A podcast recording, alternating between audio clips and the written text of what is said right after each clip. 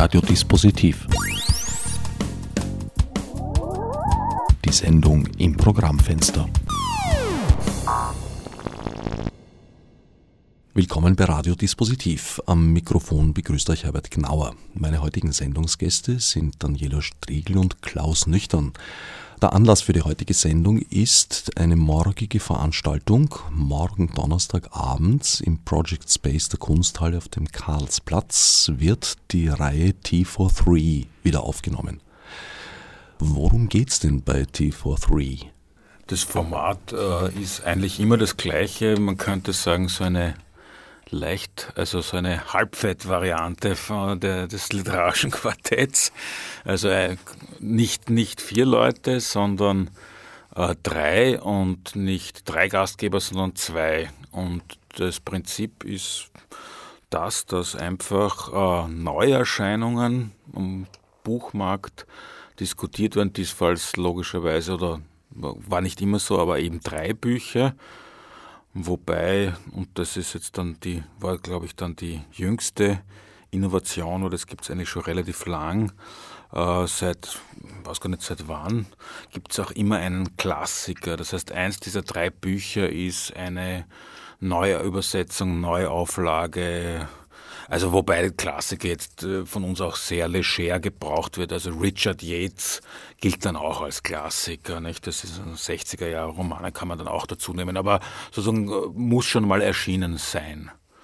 Wir haben hier, hier das Setting äh, nahezu eins zu eins nachgebaut. Wir sind drei, der Tisch steht auch am Tisch, im Gegensatz zur Kunsthalle eigentlich, ist mir aufgefallen.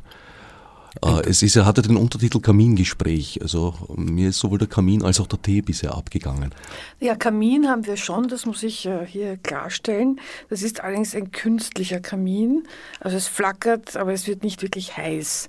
Und äh, Tee es für die, die wollen schon, aber die meisten Gäste äh, ziehen Wein oder Bier oder sonstiges Alkoholisches vor. Und äh, wir haben eigentlich immer immer wieder Autoren und Autorinnen als Gäste, die äh, vielleicht sonst in den Literaturbetriebsgesprächen, die es ja gibt, nicht so gerne selber auftreten und über Kollegen urteilen, aber bei uns sind sie eigentlich immer ganz mutig. Und natürlich haben wir auch immer wieder Kollegen als Gäste, also äh, aus der Literaturkritik. Und ich glaube, bis jetzt hat wirklich noch niemand Tee bestellt von denen. Es sind vielleicht die Sitten in diesem Milieu so. Nein, ich glaube, das ist auch Dankbarkeit. Wir sind, das, wir sind wahrscheinlich das einzige Talk-Format, in dem noch Alkohol konsumiert wird. Nach, nach so den Club zwei Tagen war das ja noch üblich, äh, dass dann Wein getrunken wird und geraucht wurde. Also geraucht wird bei uns nicht, aber Alkohol kann man konsumieren. Quasi auf der Bühne. Die Veranstaltung findet einmal monatlich statt wobei es äh, meistens Donnerstage sind. Wenn Eigentlich, wenn es irgendwie geht, immer. Ja, es ist nur manchmal irgendwie sind, sind halt äh, äh, Donnerstage belegt von Seiten der Kunsthalle und dann Ausweichtermine wieder von uns nicht möglich oder so. Also es hat da schon Mittwoche gegeben.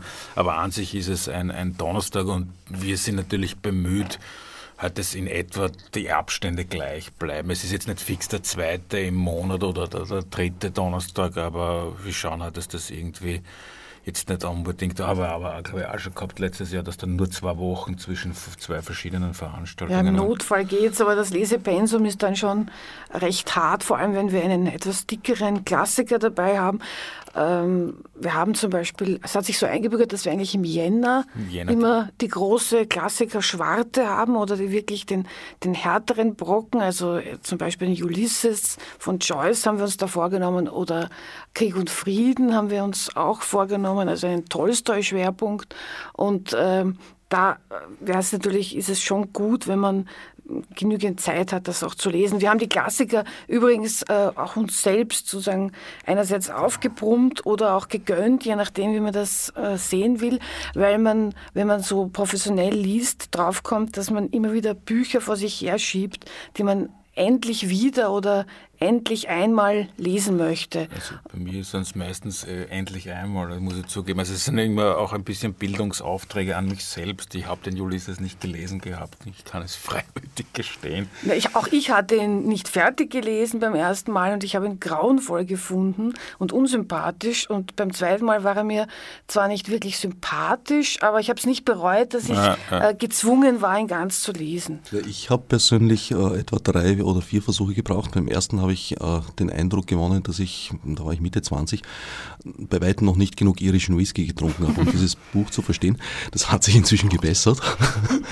Und ich muss sagen, dass Kurt Palm mir da eine große Hilfe war. Mit seinem ja, einfach völlig. Joyce Edutainer. Edutainer, ganz genau, mit einem ganz lockeren, unverkrampften Zugang. Wobei ich das, das, das finde ich ja, ist ein bisschen die Joyce-Lüge. Ja? Also dieser, hier, dieser Trick, den er, glaube ich, schon Anthony Burgess, Here Comes Everybody, so der Jedermann und jeder kann es lesen.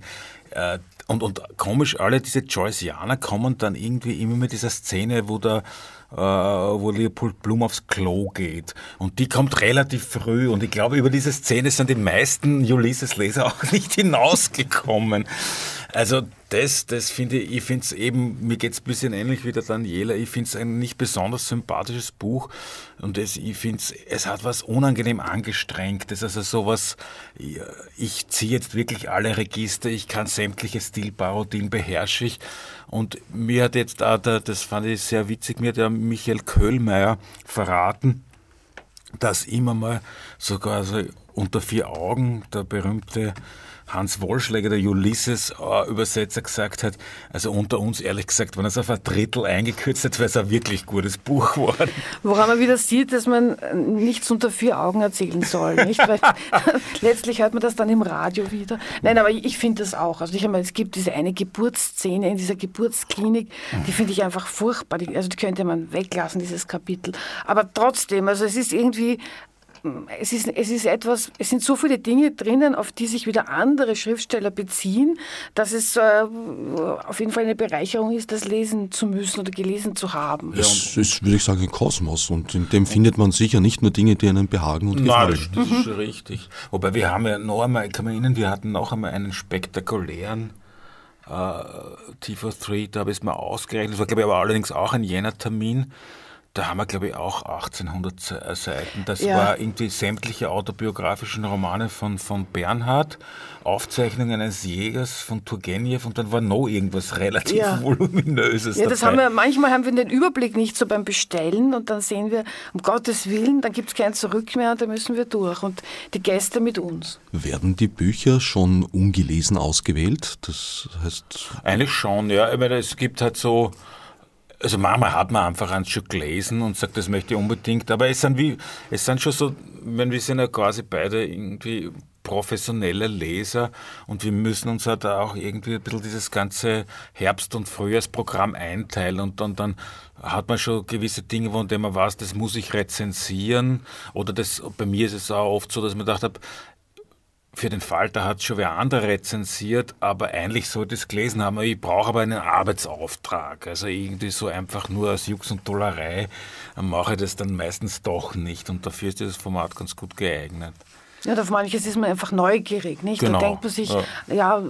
das würde ich gern lesen, aber es geht sich vielleicht nicht aus. Aber wenn wir es im Programm haben, dann äh, können wir es uns sozusagen erlauben, es zu lesen. Wie viel liest man so als professioneller Leser oder Leserin? Das ist extrem unterschiedlich. Ja. Also selbst für, für eigenen, ich bin kein besonders, äh, also bin nicht jemand, der sich das quasi so, also diese drei Monate zum Beispiel sind schon mal eine, also eine gewisse mm, Grundsubstanz, nicht? Aber ich muss zugeben, so die Zeiten, wo ich dann mehr als ein Buch in der Woche lese, das ist, manchmal gibt es halt so, so Phasen, wo man dann halt schneller lesen und hat, aber es gibt Leute, die lesen zehn in dem Monat, aber zu denen gehöre ich nicht. Also ich hatte du, einen harten musst, Sommer ja, gut, jetzt, wo ich glaube ich hart, ja. circa 50 wegen des deutschen Buchpreises, wo ich in der Jury war, circa 50 Bücher wirklich gründlich lesen musste und auch, ich schätze jetzt 20, 30 zumindest teilweise lesen musste.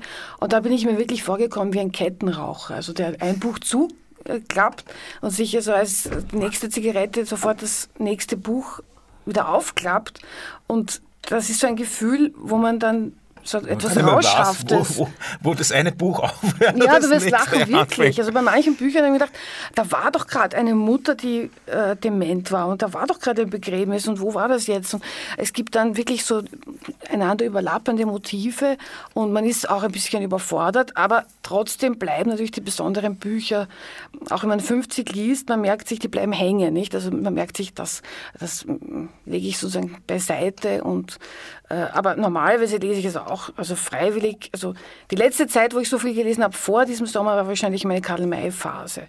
Und sonst lese ich ja wahrscheinlich auch so ein, zwei Bücher pro Woche. Das war jetzt im Zusammenhang mit dem Deutschen Buchpreis. Ich vermute, Sie sind in der Jury gesessen.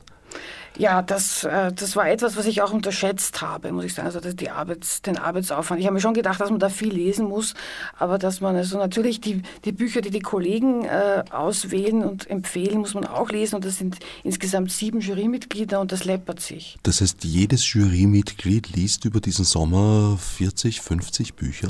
Ja, sollte schon so sein. Ich hatte den Eindruck bei den Jurydiskussionen, dass die Leute auch das sehr ernst genommen haben. Kann man das noch überblicken? Diese, diese, ich meine, ich bin ein dilettantischer Leser und bin sehr froh darum, weil ich mir so viel Zeit lassen kann, wie ich möchte und ein Buch unter Umständen auch für ein paar Jahre weglegen kann. Zum Beispiel den Ulysses. Wäre ich damals unter dem Stress gestanden, ihn jetzt zu lesen zu müssen, weil mhm. ich ihn besprechen müsste, das wäre sehr eng geworden. Aber ja, man kann es schon überblicken, weil man natürlich äh, die Bücher, die einem nicht gefallen, mit einem anderen Gefühl zuklappt, als die einem gefallen und die nimmt man sich dann halt noch einmal äh, näher vor. Aber es ist es ist etwas auf die Dauer recht Ungesundes. Es ist so, wie man bei einem Filmfestival mhm. einen Film nach dem anderen sieht und es hat, man, man kann auch in eine Euphorie kommen.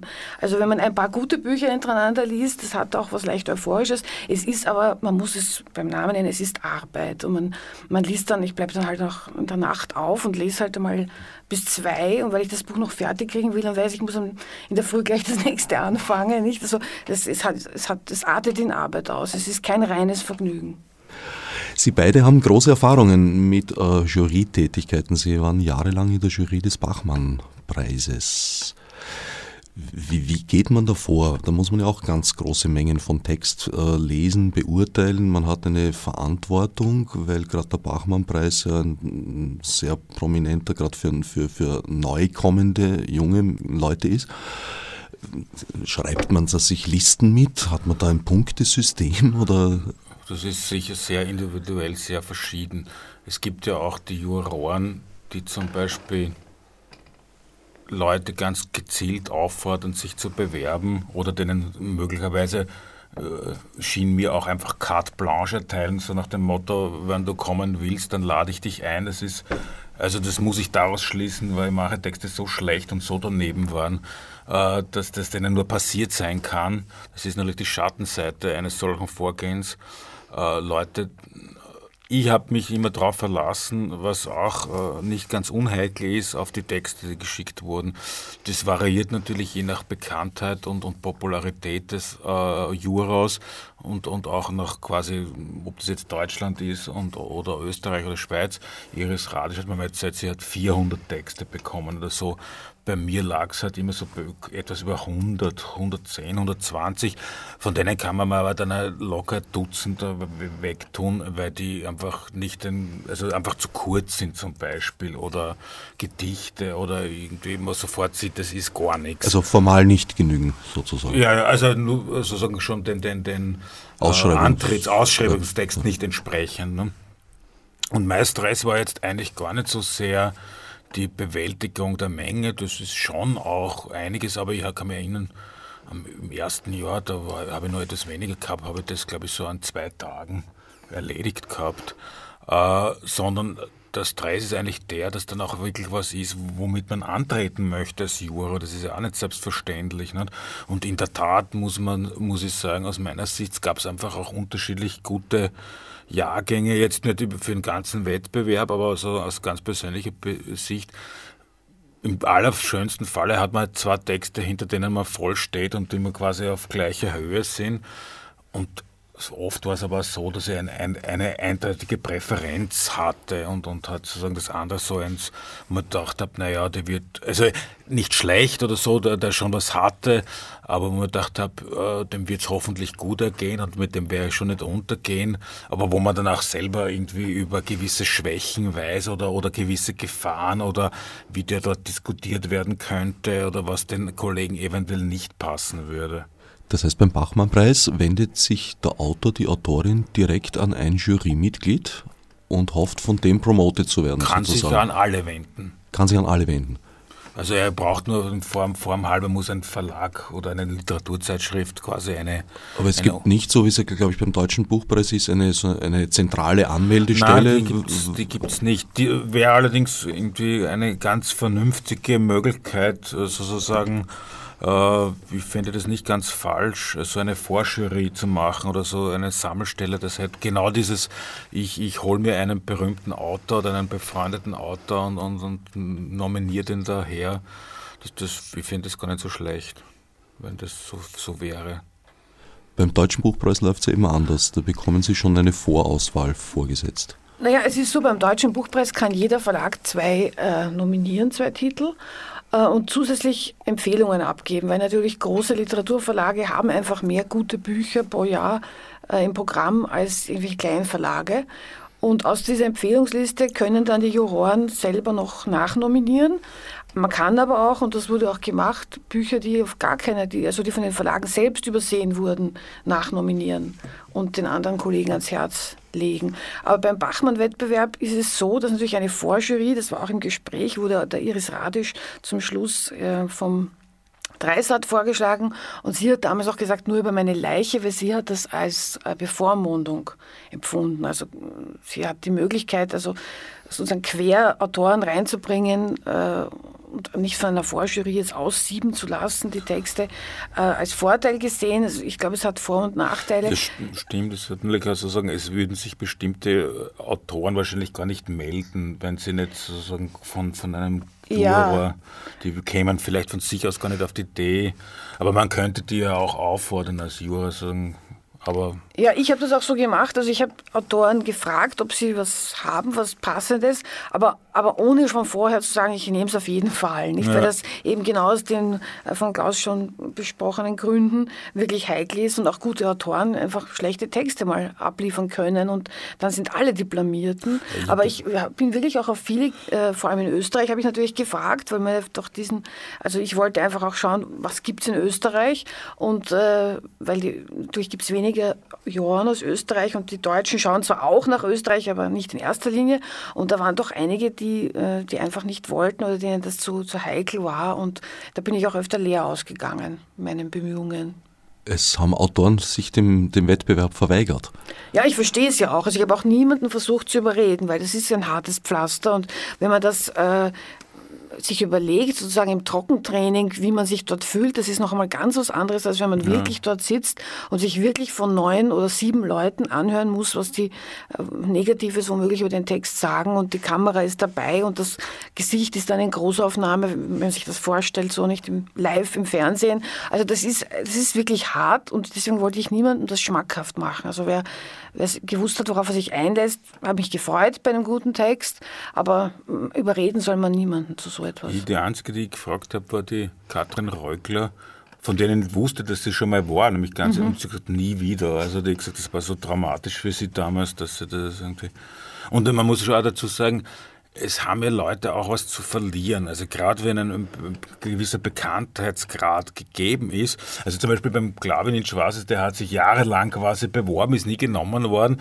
Und jetzt wollten, und, und jetzt haben, wollten sie ihn einladen und hat gesagt, so jetzt brauche ich es aber echt niemand, ne? so quasi. Und natürlich hat man so als, als renommierter Autor was zu, zu verlieren. Also zum Beispiel kann man erinnern an, an, an Juli C., ne, die einen Ausschnitt aus Spieltrieb irgendwie gelesen hat und, und das ist irgendwie nicht so, die kam das als die große Favoritin hin und es ist ja nicht so gut gegangen. Die hat sich dann auch ein bisschen schlecht benommen, muss ja, man sagen. beleidigt abgerauscht. Äh, und die war dann nicht einmal auf der Shortlist, hat dem Buch in Wirklichkeit auch nichts getan und ja. sie auch nicht beschädigt, aber natürlich ist sowas unangenehm. Ja, auf der anderen Seite muss ich sagen, aus meinem Blickwinkel als Konsument äh, kommt es schon sehr oft vor, dass ich Namen äh, über den Bachmann-Wettbewerb zum ersten Mal höre und ja. lese äh, die vielleicht nicht unbedingt dort gewonnen haben, aber zum Beispiel dort ein Skandelchen oder ein, auch ein mittleres Format davon äh, verursacht haben und diese Namen aber nachher oft nicht verschwinden, sondern präsent bleiben. Insofern ist die Veranstaltung für mich von außen betrachtet schon eine recht interessante eigentlich. Ja, ich glaube, dass man grundsätzlich äh, mehr zu gewinnen hat als Autor als zu verlieren. Also die Chance, dass man dort so ganz furchtbar vernichtend besprochen wird, ist ja doch geringer als die, dass es eine kontroversielle Diskussion gibt mhm. oder die Möglichkeit, irgendwie aufzufallen, jetzt, womit auch immer. Und ich glaube, dass Autoren, die dort in einer Diskussion einfach waren und wo halt Pro und Contra geäußert wurde, die Bühne auf jeden Fall nutzen konnten, die das bietet. Ich meine, da kommen einfach aus Deutschland sehr viele äh, Verlagsleute, Lektoren, es kommen Journalisten und auch wenn die jetzt bei der Jury nicht voll gepunktet haben, gibt es immer irgendjemanden, der äh, neugierig wird auf das nächste Buch oder dem der Stil gefällt und der irgendwie anbeißt. Ist durch die Präsenz, durch die starke Präsenz des Fernsehens äh der Preis verändert worden? Sind diese, äh, wie soll ich sagen, Schlangengrubeneffekte stärker geworden? Also äh, das Interesse an der, an der, an der negativen äh, Kritik? Ich glaube nicht. Ich glaube, das erstens mal der Bauernpass ist, glaube ich, immer schon im Fernsehen gewesen. Ne? Das ist also, Ganz am Anfang nicht. Äh, ja, aber das, da, da waren wir gerade schon mal auf der Welt. Das ist also, ja, den gibt schon, halt schon sehr, so lang. sehr, sehr lange schon. Ja. Also was jetzt über 30 Jahre, 33 ja. oder so irgendwas. 33, 34 ja, genau. Mal. Also der hat schon wirklich eine sehr lange Medientradition und wann eher eine, Rückmeldung kommt, dann eher die, dass, dass den Juroren dann eher vorgeworfen wird, zu, zu milde zu sein oder dass es sich doch bitte wieder ein bisschen heftiger abspielen möge. Also jetzt nicht von den Autoren, sondern halt von, von Publikumsseite. Nicht? Also ich glaube irgendwie eigentlich... Äh, also Reicharnitzky und, und, und, und, Konsorten waren da, ich weiß jetzt nicht, wer, der, wer, die, wer die wildesten Hunde waren. Es ist natürlich auch sozusagen ein Nachteil, wenn sich, also eine, einen Effekt gibt der ein bisschen bedenklich ist, wenn man sozusagen ein, ein, ein Autorjuror ist und glaub, generell glaubt, man muss Autoren beschützen und zu denen nett sein und, und quasi, das sind Kollegen, das ist natürlich problematisch.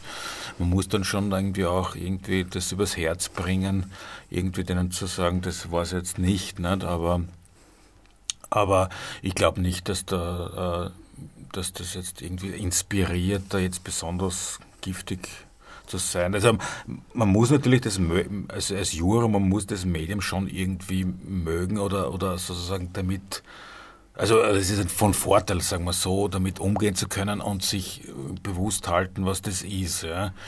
Äh, und, und deswegen, also für mich war es irgendwie einfach immer zum Beispiel auch sehr wichtig äh, zu überlegen, äh, wo melde ich mich wann zu Wort, äh, welche Pointen hat man da einzubringen.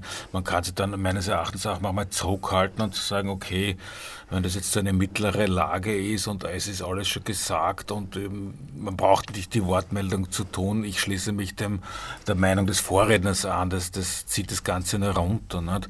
Also man muss dann ein bisschen mitdenken und, und sich auch bemühen, dass das eine kurzweilige, lebendige Veranstaltung ist. Also ich muss sagen, bei mir war es eher so, dass ich mich am wohlsten gefühlt habe, wenn ich nicht daran gedacht habe, dass das jetzt im Fernsehen ist. Das also, vergisst man schon. Das, das, das meinte ich nicht, dass man ja, da Ja, sagt, aber dass, dass man jetzt an das Medium denkt. Ich meine, das kann man na, natürlich, also es ist natürlich klar, dass das Ganze soll nicht fad sein, aber das genügt für mich persönlich genügt, wenn ich mir überlege, ich rede jetzt vor Publikum. Ja, da sitzt der im ja, Saal im Publikum. In, in, nein, stimmt, da hast recht. Es ist im Grunde genommen es ist eh nicht anders als T43. Ja, äh, also, also T43 ist vielleicht noch lockerer, weil, weil das wird überhaupt nicht aufgezeichnet. Genau, und das hat, hat auch einen gewissen Charme, weil, weil was gesagt wird, davon profitieren Gibt's sozusagen. Kein Archiv, ne? Es gibt kein Archiv, die, die da sind, profitieren davon oder leiden darunter, je nachdem. Und es ist dann aber auch weg. Und das hat auch einen, also für mich hat das auch einen Reiz. Ähm, man, man, sagt, man sagt nichts für die Nachwelt, man sagt nichts, um irgendwo zitiert zu werden, sondern es ist wirklich in dem Moment ein Gespräch über Bücher.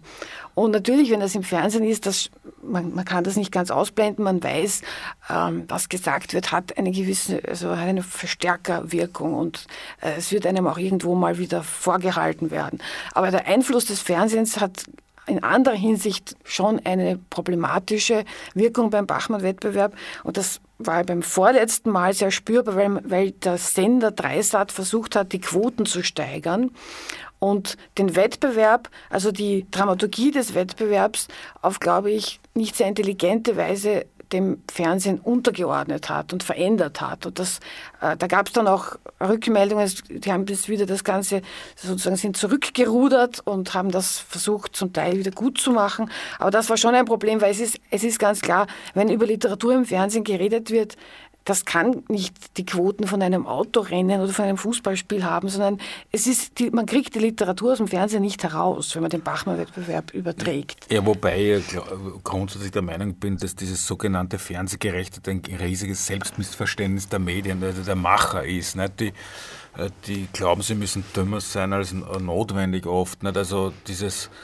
äh, dieser Wahn zum Beispiel, dass man keine sprechenden Köpfe zeigen darf oder sich im Fernsehen das also ganz in der Literatur ist es ja immer besonders schlimm nicht? weil dann müssen immer Autoren durch Landschaften gehen aber sie ganz un, durch irgendwelche speziell oder die abgefilmten Buchseiten die Bücher liegen dann irgendwo auf Stegen auf Stegen am, am Boden. Am und, und, das ja, ist so eine, ein Manierismus des, des ORF irgendwie so immer die Kamera auf Bücher zu halten und ich meine, es gibt natürlich auch Autoren, die nicht besonders eloquent sind, ne? das, das ist schon richtig. Aber im Großen und Ganzen kann man doch einfach reden drüber und einfach auch nichts anderes machen, als Leute dabei zu filmen, die reden. Also funktioniert auch. Ja, manche sind ja auch durchaus recht amüsant zu beobachten. Der erwähnte äh, Reich Ranitzky zum Beispiel, der ist ja immer wieder für ganz amüsante Szenen gut.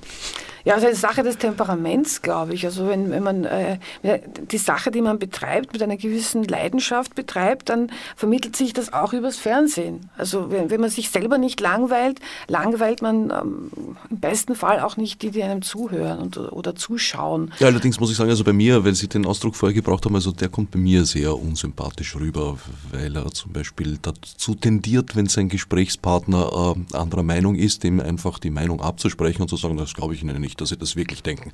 Ja, ja gut, man kann dem anderen auch wirklich so das, die, die Leitung äh, abschneiden und, und, und den, den, Redefluss völlig kappen. Das ist natürlich auch eine Methode. Aber äh, Reich Ranitzky ist ja im Fernsehen nicht, fast nicht mehr zu sehen und ich sehe auch keine Nachfolger, die so auf, auf, auf diese wirklich brüske Art, die er hat, äh, agieren. Auf der anderen Seite natürlich ist das, sind die Fernsehsendungen irgendwie im Rückzug, jedenfalls äh, über, über Literatur, also im ORF ist das eher, eher eine traurige Sache. Diese, diese Lesart ist, ist ein gutes, eine gute Idee, dass es überhaupt wieder eine Sendung gibt, aber die können sich nicht entscheiden zwischen Magazin und Gesprächssendung. Sendung. Und da finde ich eben eigentlich auch, dass man einfach die Leute reden lassen soll. Wenn man Leute, die was zu sagen haben, reden lässt, dann muss man das nicht mit Filmchen aufpeppen. Man kann sie einfach reden lassen und manchmal sogar aus einem Buch zitieren. Auch das ist möglich, weil die Leute, die zuschauen, sind Leute, die lesen. Sonst, ich glaube nicht, dass Leute, die mit Büchern überhaupt nichts zu tun haben, sich eine Literatursendung anschauen, nur weil die Moderation so wahnsinnig witzig das ist. Immer dieser komische pädagogische Impetus, ne? dieser Wahn, da irgendwelche rüberholen zu müssen ins Boot. Ne? Wir müssen jetzt irgendwie so, so Seelenfischer nachgeraten. Wir müssen Leute zum Lesen bekehren. Die zappen natürlich sofort weg. Ja. Ich, ich glaube auch nicht, dass jetzt die Leute deswegen zu lesen begonnen haben, aber ich glaube schon, dass Leute so beim Zeppen eben beim Reich Ranitzky schon hängen geblieben sind, weil sie gesagt haben, ach, ja. der Alte, der könnte wieder Wuchtel schieben. Das sicher, das ja, da ist ja auch nichts Verwerfliches dabei. Nein, ja. nein, ich glaube schon, dass es solche Figuren auch braucht, ja. Wenn sie allzu viel zu sagen bekommen, ja. wird es unter Umständen gefährlicher. Ja, wenn sie die sind, die allein äh, reden, nicht? Und die alle an die Wand reden, dann. Aber ich glaube, die Gefahr besteht jetzt eh dieses päpstliche Sprechen ist momentan eh nicht so verbreitet. Sie haben es schon gesagt, äh, ich sage es vielleicht nochmal, meine heutigen Sendungsgäste sind Daniela Striegel und Klaus Nüchtern. Und die Veranstaltung, über die wir auch sprechen, unter anderem jetzt, ist morgen Donnerstagabend im Project Space der Kunsthalle auf dem Karlsplatz und heißt T for Three. Um 20 Uhr. Um 20 Uhr. Mit bisschen fließenden Beginnzeiten habe ich wahrgenommen. Ja, also, also begonnen wird, aber das sagen wir Was ich ja sehr sympathisch finde. Ne? Nein, es ist jetzt so dieses sogenannte akademische Viertel, hm. da tun wir meistens noch drauf. ja, das akademische Viertel für eine unakademische genau. Gesprächsrunde. Was steht morgen auf dem Programm? Das Ganze steht im Zeichen des Stabreims. Genau, also ich, ich hatte eine, eine, es hat sich eine Chance, eine alliterierende Chance ergeben. An, an, an sowas kann, kann ich leider nicht vorbei. Wir haben nämlich nicht nur äh, drei Autorinnen, nämlich äh, Hertha Müller, Theresia Mora und Catherine Mansfield mit M, sondern auch unser Gast Gabi Madea beginnt mit M und, und also quasi vier Frauen mit M zu versammeln, das schien mir doch eine, eine sehr prächtige Aufgabe zu sein. Wobei Hertha Müller, da war natürlich vom Nobelpreis noch keine. Natürlich keine nicht, Rede. aber es war uns klar, dass das ein wichtiges Buch ist. Also die, das, der Roman Atemschaukel. Hertha Müller hat ja lange keinen Roman geschrieben, sondern Collagen. Da waren natürlich alle schon neugierig auf dieses Buch. Und äh, Theresia Mora ist sicher eine der witzigsten und interessantesten Neuerscheinungen. Ähm, die könnte man ja fast so als Grenzösterreicherin äh, beanspruchen, weil die ist ja ungarischen Grenzgebiet zu Österreich aufgewachsen. Und äh, Mansfield ist also unser Klassiker. Klassiker eine Erzählsammlung. Ja. Die Gabi Madea ist die, die für die wie heißt das, Buch Wien? Buch Wien. Fürs dieses, Programm. Dieses, nein, diese, diese Lesewoche. Für die Lesewoche äh, zuständig die, die ist. quasi begleitend zu Buch Wien gibt es in ganz Wien diese Lese, Das Lesefest. für alle. Na, das ist wieder was anderes. Das ist, äh, das kommt dann auch noch dazu, das quasi das Bürgermeistergeschenk, das uns dann dargereicht wird. Aber es gibt während der Buch Wien, gibt es ja den ganzen Wien Lesungen äh, über eine Woche lang und da kuratiert sie das, koordiniert sie das. Wie weit, also Sie haben es vorher schon gesagt, auch bei T43 wird nicht nur pfleglich umgegangen, also pfleglich schon, aber nicht mit, mit, mit Samthandschuhen mit den Ja, Autorinnen und Autoren. Wie, wie weit kommen Sie äh, da mit einem Urteil eigentlich dorthin? Weil ich habe das Gefühl, dass so zwischen Ihnen dreien, äh, vereinzelt habe ich auch schon vier äh, erlebt auf dem Podium, das kennen Sie es, am flackernden Kamin, der nicht wärmt, äh, wie weit wird das durch das Gespräch dort noch verändert, eventuell die Sicht auf das Buch? Ja, vielleicht spielt die Psychologie da schon eine Rolle. Insofern, als wenn jetzt, wenn ich jetzt einem Buch gegenüber nicht so ganz festgelegt bin innerlich und die beiden anderen Gesprächspartner vernichten dieses Buch, dann werde ich wahrscheinlich doch eher das, was mir an dem Buch gefallen hat, ins Treffen führen. Und umgekehrt auch. Äh, ich glaube, so passiert es. Aber dass ich jetzt total umgedreht worden bin, das ist mir, glaube ich, noch nicht passiert. Na, also diese, diese Erweckungserlebnisse, wie die unser lieber Jurykollege Heinrich Detering gern zelebriert hat, was ich ja sehr, sehr hübsch finde, dass jemand sagt, okay, danke, ich muss Abbitte leisten, ich habe mich geirrt, ich bin eines Besseren belehrt worden, so ist es selten, aber man sieht natürlich Aspekte und sagt irgendwie, okay, also, und, und äh, es gibt ja schon auch eins, es gibt ja einfach Bücher für verschiedene Temperamente. Es gibt so Bücher, für die bin ich verloren. Und da, da muss ich halt äh, staunend oder auch nicht anerkennen, dass der Rest der Welt das nicht so sieht oder dass halt jemand einen großen Ruf hat und, und sich darauf geeinigt hat, in Frau oder Herrn XY einen großen Dichter zu erblicken. Und ich kann da nicht mit, aber es gibt so, so einige Autoren oder Bücher, mit denen man halt wirklich überhaupt nichts anfangen kann, die man einfach nicht aushält. Und das Erweckungserlebnis kommt da selten vor, dass man sagt, ah, diesen Aspekt habe ich jetzt gar nicht mitbekommen. Ist eigentlich völlig aber richtig. das jetzt einmal sozusagen, das, das kriegt man ja sehr schnell, schnell sehr schnell mit. Nicht? Also äh, da ist ja irgendwas im Spiel. Man, man- es hat ja keinen Sinn, dass ein, ein Buch, das einen irgendwie nicht packt, nicht ergreift, nicht bewegt, erklärt zu bekommen. Nicht? Das funktioniert ja nicht. Ja, aber siehst du nicht das? Und da- das hat ja keinen Sinn. Das ist so, als wollte man jemand irgendwie erklären, dass ein Gericht äh, ganz toll schmeckt und der ist aber Allergiker. Also ich bin zum Beispiel Fischallergiker. Es hat überhaupt keinen Sinn, mir zu erklären, dass ein Branzino doch ein ganz wunderbares Gericht ist. Das kann ich nur zur Kenntnis nehmen. Passiert Ihnen das nicht, dass Sie ein Buch äh, lesen, nicht so mit anfangen und in ein paar Jahren, ein paar Jahre später dem Buch wieder begegnen und auf einmal finden Sie eigentlich was daran und darin? Naja, es gibt auch die Möglichkeit, dass man Allergien los wird. Nicht? Also man kann nach ein paar Jahren ist man dann Die ist bei mir relativ hart. Ist doch, naja, aber das, das, gibt schon so, das ist der Heuschnupfen plötzlich weg und es gibt ja, auch. Du hast diese Erlebnisse schon gemacht. Ich ja, nicht. Ich trage den ja irgendwie seit 30 Jahren. Man kann nur leider auch neue Allergien entwickeln das, und das, das gilt für Bücher auch und für Autoren. Und ich bemühe mich dann auch, also es ist sicher so, dass die Bücher einen in verschiedenen Lebensphasen auch anders erwischen. Das würde ich auch sagen, dass man dann irgendwie, also zum Beispiel Stifter, also Stifter hat mich so entsetzlich gelangweilt, auch während des Germanistikstudiums. Und äh, jetzt finde ich es also, nicht mehr nicht so dabei, fad. Da warst du gerade in Amerika. Aha. Der Stifter hatten wir mit, da war genau, da war eine, eine reine Falterrunde. Was habt ihr da? Wir haben ein paar Stifter? Erzählungen irgendwie mhm. genommen, also der Hochwald und, und das Scheibenschießen von Pirling. Also da, glaube ich, alles Mappe meines mhm. Urgroßvaters oder ja. Großvaters. Weiß ich jetzt gar nicht. Urgroßvaters, glaube ich. Ja. Also so Aber äh, es ist wirklich so, dass man äh, gerade so langsame Texte, um das jetzt so das zu sagen, dass, dass man da vielleicht, vielleicht ist es eine Alterserscheinung, aber ich weiß es nicht. Also Glaube ich nicht, aber also ich will in eines der letzten Interviews, was er mit dem Wendelin Schmidt-Dengel gemacht hat, da hat er schon durchblicken lassen, dass er ihm quasi bei Stifter fast die Hand manchmal rauskommt, weil dann nichts weitergeht und weil er so großartig einen findet. Ja, aber immer wieder ja, so doch man, eine, man, so eine cool, man möchte ihn schon mal so packen und sagen, okay. Nervös. Ja. Aber ist es nicht auch so, dass äh, jetzt nicht nur Bücher, sondern überhaupt Kunstwerke ein gewisses Umfeld einfach haben, in dem sie wahrgenommen werden. Also ich, ich kann das jetzt von Büchern teilweise auch sagen, aber noch äh, drastisch habe ich es eigentlich bei einem Film erlebt, also bei einigen Filmen. Aber ein, ein, ein, ein sehr markantes Beispiel ist für mich Clockwork Orange den ich halt gesehen habe in den 70er Jahren, wie er rausgekommen ist, total fasziniert war. Da war ich noch sehr jung, ich bin 61er Jahrgang, aber immerhin schon alt genug gewesen, um sehen zu dürfen. Äh, war sehr, sehr faszinierend und in den 80er Jahren habe ich ihn mit einem Freund zusammen wieder gesehen und da war der Film völlig wie von einem anderen Stern. Und ich habe das Gefühl gehabt, okay, der ist jetzt völlig in der Mottenkiste verschwunden und besser nie wieder rausholen. Inzwischen funktioniert dieser Film für mich wieder. Ja, das gibt es natürlich, klar. Aber also, also mir ist es komischerweise, aber wahrscheinlich, weil man Filme dann doch eher öfters sieht, als dass man Bücher liest. Also mit, mit, mit Büchern könnte ich zum Beispiel jetzt diese Geschichte, die Sie gerade erwähnt haben, nicht erzählen.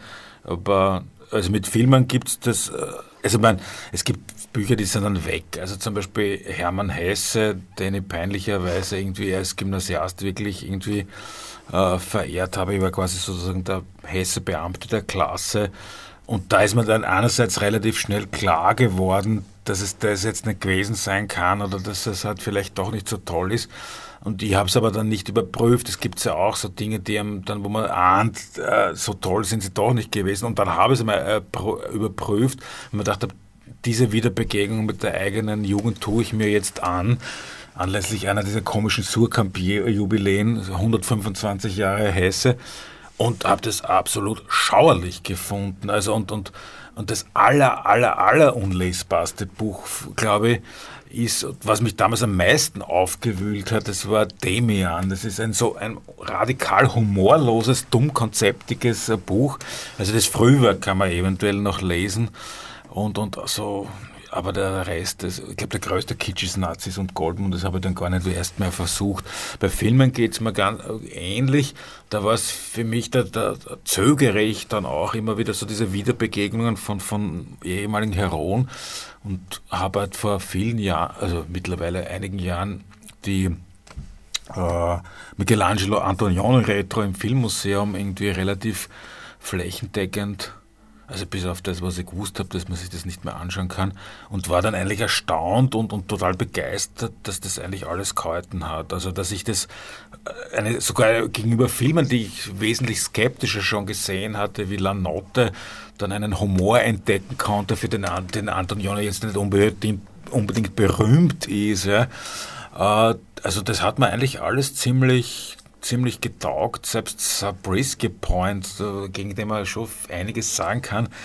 Aber sagen wir zu Musik von Pink Floyd, Kühlschränke in Zeitling, äh, Zeitlupe sprengen, ist in Ordnung. Das ist, das ist nicht ganz falsch.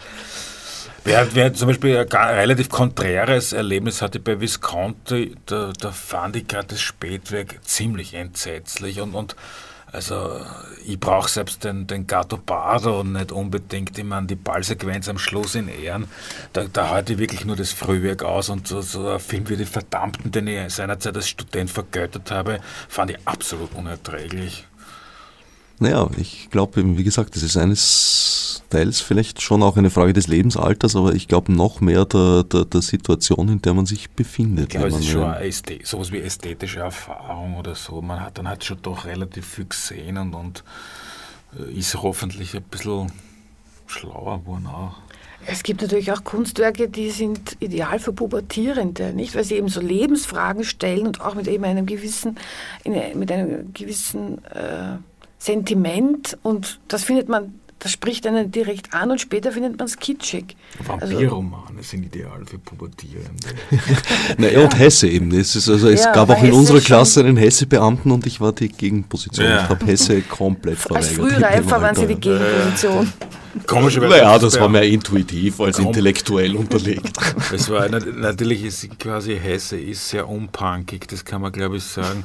Aber wir waren so eine wenn man will, kann man sagen, biedere Klasse, aber da hat es andererseits auch, das war ja ganz okay, diese ganzen tribalistischen Auseinandersetzungen. Wer, sie, wer ist jetzt die coolere Gang und wer ist, ich weiß es nicht, Hippie oder Punk oder Stones oder Beatles, das hat relativ wenig Rolle gespielt. Wie war das bei Ihnen? Haben Sie auch Ihre Hesse-Phasig?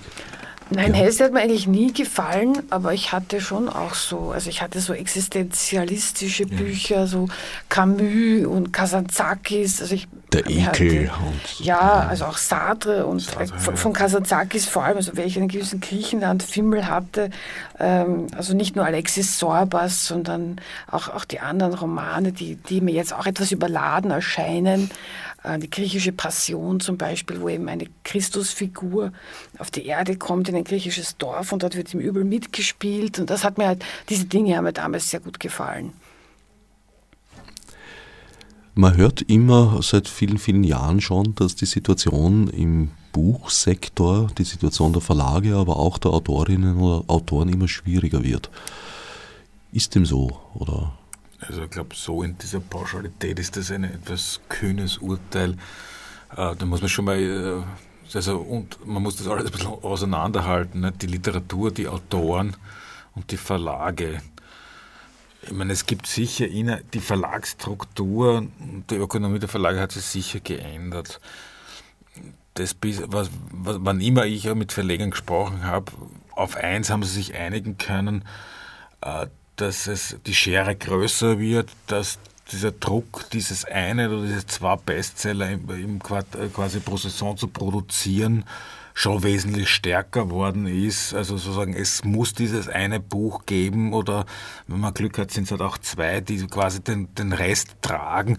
Und das, also gibt diese Phrase der, unter Verlegung sozusagen das, der Wegbrechen der Mitte, nicht? Also so diese diese Bücher, die halt so in so mittleren Auflagen existieren, aber so sozusagen sich tragen und die hat halt dann irgendwie in der höheren Vierstelligkeit oder wo auch immer das angesiedelt sein mag. Nicht? Zugleich äh, ist man jetzt ja irgendwie ziemlich fabulöse Umsätze gewohnt oder zumindest also insofern kann man das überhaupt nicht unterschreiben, dass alles schlechter geht. Es, es ist die Chance als österreichischer Autor äh, fünfstellige Auflagen zu erreichen, ist, glaube ich, größer als je zuvor. Also das hat es auch in der Art und Weise vor, vor 20, 30 äh, Jahren, glaube ich, nicht gegeben. Äh, das ist natürlich jetzt noch, noch, noch nicht immer quasi der Durchschnitt. Natürlich gibt es genug irgendwie Autoren, die halt so herumraufen und das ist ja jetzt auch nichts Despektierliches mit, mit Startauflagen von, von, weiß ich nicht, 1000, 1500, 2000 Büchern was die Wirtschaftskrise betrifft, von der alle reden, hat sie ja angeblich die Buchbranche ausgelassen. Nicht? Also das wäre ja auch ein Argument dafür, dass dieses Jammern nicht berechtigt ist. Also die, äh, es gibt überall Rezession, aber nicht, bei den, nicht im Verlagswesen. Die Leute lesen, äh, vielleicht ziehen sie sich zu Hause zurück und lesen lieber Bücher, ich weiß es nicht. Die lesen natürlich nicht nur Literatur, sondern die lesen auch Sachbücher. Aber ich glaube auch, dass man diese, also dieses, äh, dieses ganz schwarz, dieses schwarz gemalte Zukunftsbild, das trifft wahrscheinlich doch eher auf, auf Kleinverlage zu, denen es ja in Österreich wesentlich besser geht als in Deutschland, weil es die Verlagsförderung in Österreich gibt und die kriegen eben einen direkten Zuschuss. Es wird vielleicht das Bild insgesamt weniger bunt sein, weil natürlich eines ist klar, diese äh, Konzernbildung im Verlagswesen ähm, macht es für den Einzelnen nicht leicht, äh, sich zu verändern. Nicht? Also ein, ein Autor, der den Verlag wechseln will, der muss ja schauen, welche Verlage nicht eh schon alle zusammengehören. Und äh, da, da gibt es schon sehr große Massierungen. Und da gibt es auch, also auch was die Taschenbücher betrifft, die Zahl, ab, ab, also ab der man sagt, wo sich ein Taschenbuch rentiert, mhm. war früher auch wesentlich äh, niedriger angesetzt. Also hat man einfach das mal gemacht, weil es eh billig war. Und jetzt wartet man, ob man damit einen wirklich großen Bestseller landen kann. Also es geht, es tendiert sicher in, Richtung Masse und sagen wir jetzt, äh, die Lyrik hat es auch nach wie vor schwer, aber ich würde das jetzt nicht als Zeichen äh, des kommenden Weltuntergangs im Buchsektor sehen. Ja, ich habe auch den Eindruck gewonnen, dass äh, gerade in den letzten Jahren eine, eine stattliche Anzahl österreichischer Autorinnen und Autoren äh, ja, bleibend in die Öffentlichkeit gekommen sind und sich einen Namen gemacht haben, wie man so schön sagt. Auf der anderen Seite habe ich den Eindruck, dass früher oft eigentlich Bücher verlegt wurden und wenn sie vergriffen waren, hat man halt geschaut, naja, wie schnell war das und wenn die Nachfrage groß genug war, gab es eine Neuauflage. Das habe ich jetzt den Eindruck, findet nicht mehr statt, sondern man bringt ein Buch heraus, das wird in einem Jahr, wenn es verkauft ist, super dann ist es aber durch und kommt nie wieder. Ja, das geht viel schneller. Alles geht viel schneller. Also das ist auch mittlerweile auch schon irgendwie ein Gemeinplatz, aber dass die Bücher schon zwei Monate nach Erscheinen, wenn sie nicht überall besprochen sind, von den Buchhändlern auf die Seite geräumt werden oder zurückgeschickt werden nach drei Monaten. Ich glaube, das, äh, das hat sich immer mehr durchgesetzt. Und auch dieser Durchlauf bei den, bei den Rezensionen geht viel schneller. Also äh, ein Buch ist ich verstehe nicht, was an einem Buch, das schon ein bisschen älter ist und vom Anfang des Jahres, was da weniger interessant sein soll im Oktober. Aber es gibt wirklich Gut, diesen das, Wettlauf. Das kann man natürlich generell sagen und ja. insofern könnte man die ja von vier Jahren auch noch. Ja, also mich würde es als Leserin von Zeitungen, wenn jemand mir sagt, dieses Buch ist vor vier Jahren übersehen worden, aber das ist ein ganz toller Autor, würde mich das ja durchaus ja. auch interessieren. Also ich finde das, also auch dieser Wettlauf um die erste Rezension, das, das nimmt Ausmaße an. Also, dass man die Rezensenten zum Teil ja gar keine Zeit mehr haben, das Buch zu lesen, weil, weil der Redakteur will, dass es unbedingt als erstes erscheint. Das ist natürlich von prominenten Autoren. Ja, dass es sich der neue Handke oder so. Was aber vom Redakteur völlig korrekterweise so gesehen. Ja, was, was heißt korrekt, nicht? Also ich meine, es ist, es ist jedenfalls nicht korrekt, so eine Rezension zu schreiben. Natürlich, der Redakteur will der Erste sein und diese Sperrfristen... Also du meinst jetzt die, unter, ja, die, na, die, das, die, die Sperrunterlaufung Ich meine, das ist nur ein Symptom für diese Beschleunigung, die dann dazu führt, dass in einem Jahr ein Buch eben äh, weg ist vom Fenster, spätestens nach einem Jahr. Und das ist eigentlich schade. Also ich finde es, ja, vielleicht das lässt ja, sich glaub, nicht mehr ändern. Ich, ich glaube äh, glaub nicht, dass die Beschleunigung ungefähr unbedingt damit zu tun hat, dass es schneller weg ist. Nicht? Also die Konkurrenz ist halt schon wahnsinnig groß. Nicht? Das werden irgendwie im deutschsprachigen Raum so jährlich, glaube ich, jetzt sind wir wieder knapp an die 100.000 dran. Es war mal rückläufig, ist aber jetzt wieder, und darüber sind sie im Grunde genommen, wenn man in der Branche redet, sind sich eher, eh alle einig, dass zu viel publiziert wird. Und selbst wenn man jetzt irgendwie von diesen 97.000, die sein mögen, äh, die ganzen Sachbücher und, und die Apfelessigbücher und das Heil mit Olivenöl weglässt, bleiben jetzt, sagen wir, für, für uns als Profession, als Literaturkritiker wahrscheinlich doch noch immer so irgendwie fünfstellige Zahlen, von, aber auf jeden Fall vierstellige Zahlen von Büchern übrig, die in irgendeiner Weise eigentlich in unser Ressort spielen. Insofern ist also das ganze Unterfangen der Literaturkritik irgendwie ein bisschen was, äh, hat was sehr, sehr Erratisches und Zufälliges. Nicht? Während man im Film eigentlich sehr gut überblicken kann, also auch als Redakteur, was wichtig ist, was sich abspielt, äh, ist das in, in der Literatur vollkommen unmöglich. Ja? Ich kann mich erinnern, dass so vor 10, 15 Jahren äh, kam die Idee, so im, im, im heranbrechenden Computerzeitalter, dass ja, wir werden sicher in 10 Jahren werden wir dann Print on Demand haben. Das heißt, wir können uns die Bücher dann einfach bestellen. Das wurde aber nichts. Also ich nehme das nicht wahr. Ganz im Gegenteil. Was, was, was können Print on Demand? Ja. ja, das wird auch nie kommen. Also das, das gibt es natürlich, Print on Demand aber es wird irgendwie nie eine Bedeutung haben. Aber es wäre doch eine Möglichkeit eben, ich, äh, ich selber bin ja ein, ein, ein, durchaus ein computeraffiner Mensch, äh, lese aber dennoch gerne Bücher in, in, in, gedruckter Form. Also ich mag Bücher am Bildschirm nicht besonders gern.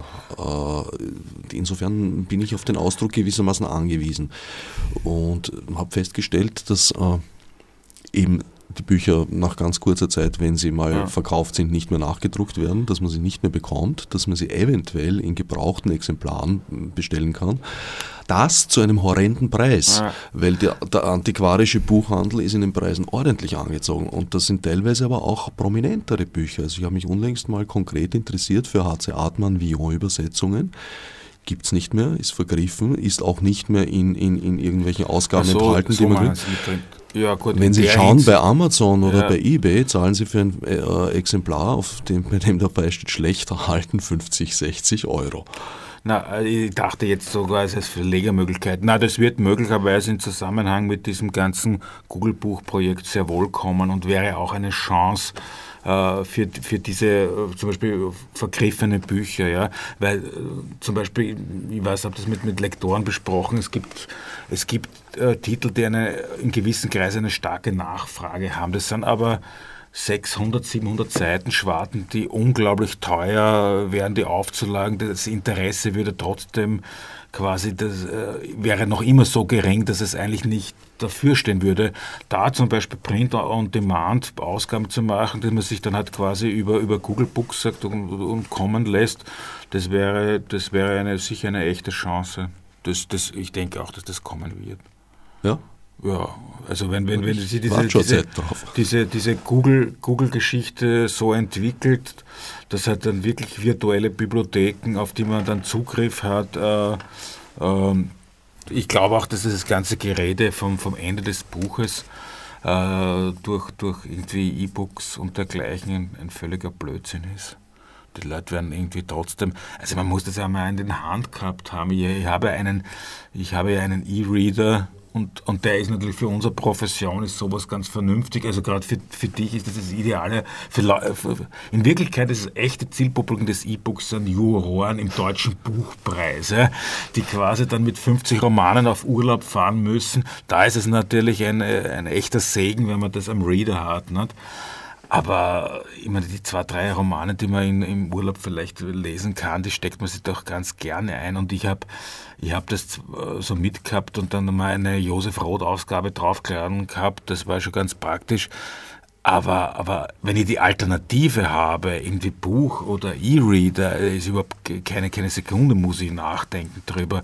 Was in Wirklichkeit auch, auch vom Handling angenehmer ist. Ich glaube, das, das große Plus beim Bücher lesen ist einfach das Blättern können. So ist es. Dass man wirklich was in der Hand hat, dass man vor und zurück blättern kann, dass man äh, findet äh, irgendeine Stelle, die man sich dann auch wirklich, wo man ein Lesezeichen reingeben kann, dass man vor allem weiß, wie, wie dick ist das Buch. Das genau. ist beim Lesen irgendwie. Bei natürlich kann ich schauen, auf welche Seite bin ich. Aha, ja, ich, ich, ich habe hab das Konkurrenzprodukt und das ist. Ja, natürlich ja, habe ich da die, die Seite, das steht schon drauf. Ich ja. auch den, den Sony Reader. Aber ich weiß, dass beim Kindle irgendwie gibt ganz absurde Angaben. Da gibt es schon nicht einmal Seitenangaben. Mhm. Da gibt es irgendwelche Ziffern und dann kann man zitieren, irgendwie steht zwischen so und so. Und, und, und man hat aber so einen quasi einen Balken mit und da stehen, glaube ich, Prozentangaben, wie viel Prozent des Buches jetzt quasi abgelaufen sind. Ich finde es auch irgendwie ehrlich, aber wenn man jetzt einen 700 Seiten Roman hat, das, das Gewicht zu spüren natürlich. und zu wissen, was man sich aufgeladen hat. Und da war es, wie, wie, weit bist du schon vorgearbeitet? Auf, auf, auf einem E-Book ist man immer auf Seite 1 genau, eigentlich. Ja, ne? das ja. ist, also das räumliche, die räumliche Dimension, die ja, also sagen, das räumliche des Buches ist ja quasi auch eine Metapher fürs Zeitliche. Ne? Du weißt irgendwie, um diesen Raum zu durchschreiten, bedarf es einer bestimmten Zeit. Und das geht jetzt, dieses Feeling geht beim E-Book vollkommen verloren. Aber es kann natürlich sein, dass jemand, der mit der ist äh, mit 13 sozusagen in die Computerlesewelt eingetreten ist, dass der gar nicht unsere äh, Entzugserscheinungen Na, hat. Ganz gewiss ist das so. Ich kenne ja keine Leute, es gibt so diese IT, die, also mir geht da, mir geht da schon diese ganze Kindle-Hysterie schon so wahnsinnig am Wecker. Nicht? Jetzt lese ich jetzt in der Berliner Zeitung, das Thema der heurigen Buchmesse wird der Kindle sein. Das hat es letztes Jahr schon geheißen, dann ist er nicht dahergekommen. In der Redaktion wäre es seit 15 Jahren wäre genervt mit diesen, von diesen IT-Hysterikern, die mir jedes Mal erklären, die, die, die Gutenberg-Galaxie fliegt, fliegt auseinander, weil gerade irgendwie wieder was am Markt kommt, was dann irgendwie mit schwersten Verzögerungen. Man muss ja schon denken, wie lang das schon in Arbeit ist. Ja? Und dafür ist und, es nicht so wahnsinnig ausgereift. Ist es nicht so wahnsinnig ausgereift, wie da schon herumgetan wird. Ne? Und es schaut auch so unfassbar unsexy aus, wenn man das in den Händen hält. vor allem, man sieht ja nicht, was derjenige da liest. Nicht? Das sieht man ja nicht. Ja, das stimmt. kann man natürlich als Vorteil sehen. Man müsste natürlich schauen, dass das dann irgendwie zumindest ein, Sim, so eine Cover-Simulation, dass man dann irgendwie außen auch sehen kann, ja, was dass man weiß, dass es was Schwieriges. Ja, aber also die, wie viele wie viel Ehen wurden geschlossen oder irgendwie, wie viele Paare fanden zueinander, weil sie den ansprechen konnten, irgendwie, ah, du liest ah, das und genau, das, habe ich schon gelesen. Ja. Und das wird jetzt, die Bahnfahrten, die werden total unsexy, wenn die Leute alle mit diesen E-Readern drin sitzen. Sie haben über den Sommer jetzt sehr ausgedehnte Erfahrungen äh, damit gesammelt, habe ich mitbekommen. Ja, also ich muss sagen, dass das Lesen auf diesen Geräten angenehmer ist als am Computerbildschirm. Das ist schon entwickelt, das ist wirklich wie ein äh, schwarz auf weiß gedruckter Text auf einem Papier ähnlich. Also es, es strengt die Augen nicht so an, aber also wie gesagt, das Blättern geht mir ab und auch die Sache mit der, mit der Schriftgröße. Also wenn man eine kleine Schriftgröße wählt, dann ist es doch ein bisschen anstrengend. Wenn man eine größere wählt, muss man aber dauernd äh, umblättern, jetzt unter Anführungszeichen, also ja, auf diesen Weiter-Knopf äh, das ist drücken. Das Problem der PDF-Formate. Da funktioniert das nicht so richtig. Bei den also, E-Buch-Formaten, glaube ich, ging Das kann sein, da kenne ich mich nicht aus. Aber also es wird dann so blöd formatiert. Ja. Also bei mir wäre genau, ja. ich, ich würde genau dasselbe sagen, wenn, wenn man mir denselben Roman äh, so in dieser elektronischen Form und in Papierform geben würde, würde ich ohne zu zögern zum äh, herkömmlichen Buch greifen. Na, wir werden sehen, wenn die heutigen Zwölfjährigen herangewachsen sind, wie sich das verändert haben wird. Aber andererseits irgendwie, ich, ich, also man, ist gut, ich habe eine 14-Jährige unter, unter Beobachtung, die jetzt halt quasi in keinem Haushalt von, von IT-Freaks aufwächst, aber ich glaube, ich bin mir da ziemlich sicher, dass die das auch, also die ist ein Buch, man, man muss dazu sagen, dass ja in Deutschland, im deutschsprachigen Raum das Angebot sehr, sehr schmal ist. Ja, also ich habe mal geschaut, ich habe mir gedacht, ja, jetzt kaufe ich mir mal bei Dafke irgendwie einen Slaughterteig und lade mir gibt vom Slaughterteig zum Beispiel gibt's nichts oder gab es zum Beispiel damals nichts. Also ich dachte, ja, okay, die neue Schwarte, vielleicht lade ich mir die runter. Aber gerade die würde ich freiwillig nie auf so einem Gerät lesen, sondern unbedingt ja, eh, stimmt eh, stimmt eh. Das wäre mir zu anstrengend. Ja, wir sind leider am Ende der Sendezeit angelangt. Es bleibt mir noch, mich zu bedanken für das Gespräch bei Daniela Striegel und Klaus Nüchtern und nochmals hinzuweisen auf die morgige Veranstaltung Donnerstag 20 Uhr oder 20.30 Uhr? 20 Uhr. 20 Uhr plus CT. Äh, Im Project Space der Kunsthalle auf dem Karlsplatz, T for Three, ein literarisches Kamin und teilweise auch Streitgespräch kann man dort erleben. Fürs Zuhören dankt Herbert Knauer. Odsnev Margot mi murnesi. Fichtis obsidiar